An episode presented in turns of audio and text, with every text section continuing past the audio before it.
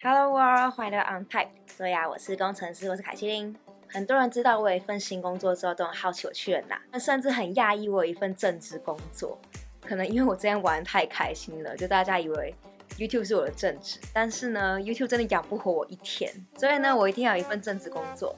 那我到底去做什么呢？我一样还是软体工程师，只是我从一个新创换到了一个外商大公司，就换个环境学一些不一样的东西。不过呢，也因为我这份工作才刚开始，就还没什么好聊的。所以呢，我们就先 step back 来聊一下我过去的实习面试经验吧。其实我在上一部分享实习经验的影片中，我说我要拿到五百个赞，我才会分享下一个实习经验。但是呢，谁知道我的频道成长比我的身高还缓慢？对，我回台湾之后又长高一公分，但是呢，那支影片到现在只有四百多个赞而已。对，所以它非常的缓慢。我都已经这么说了，所以如果你还没有看或者还没有按赞的话，就赶快去点下去吧。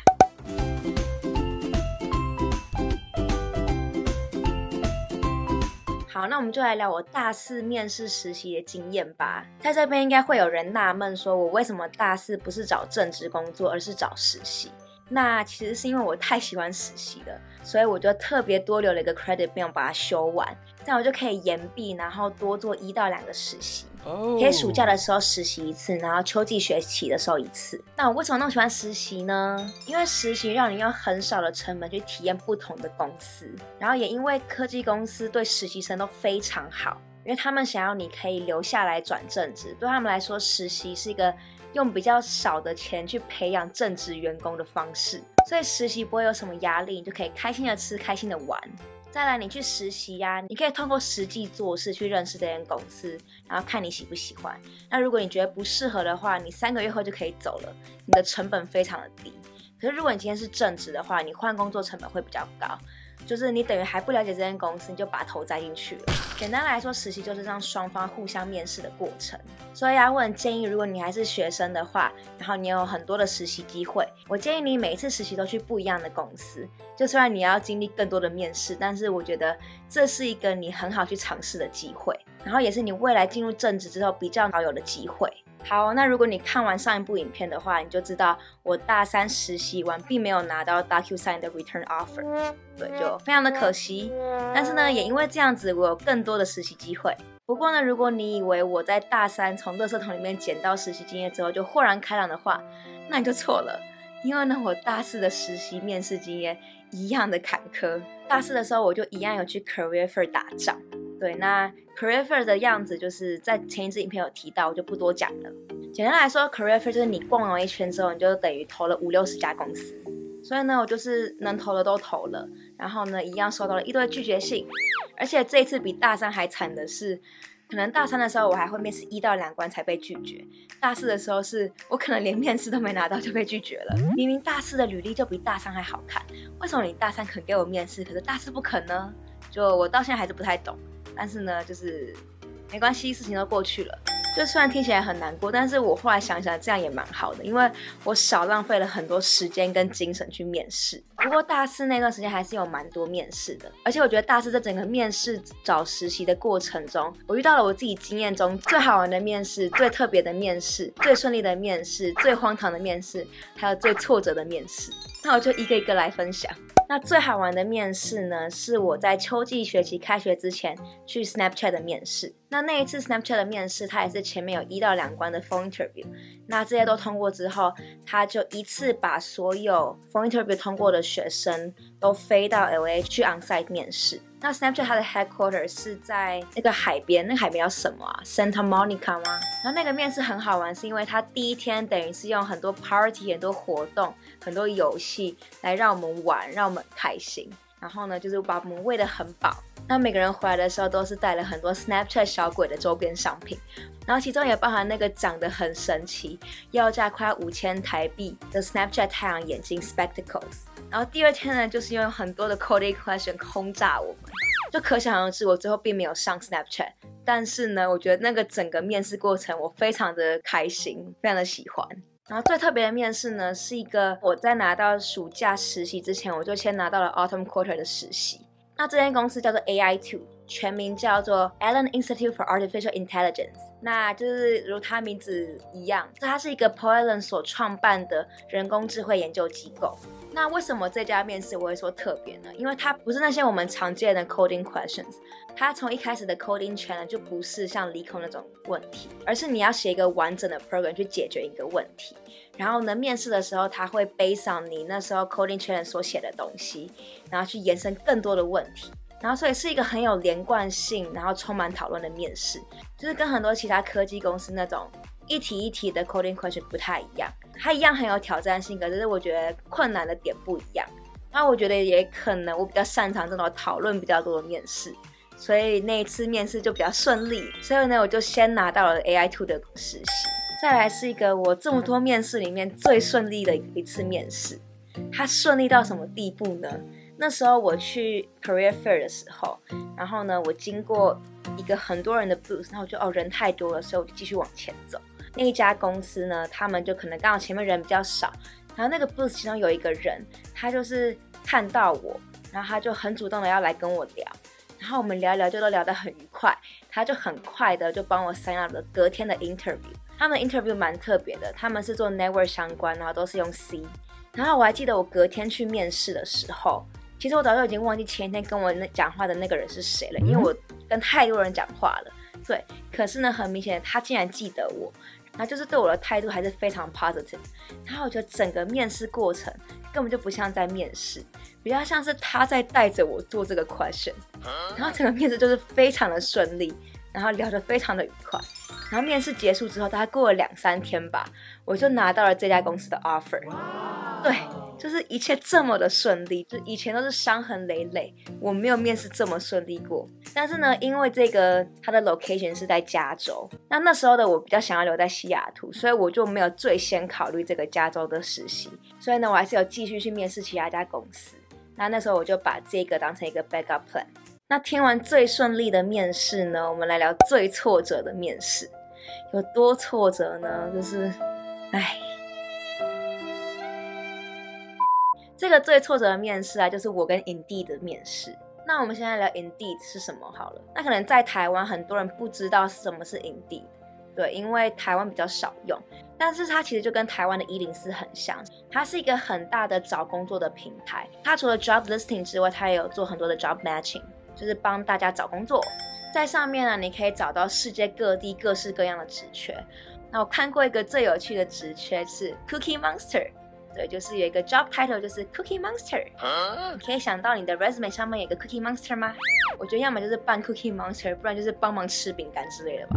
但不过其实我也是到大三、大四才知道 Indeed 这个公司的，因为那时候有 Career Fair，那都是直接投履历，然后需要在网络上面找职缺的机会比较少。但其实 Indeed 很多人在用，它在美国还有日本的市场都非常的大。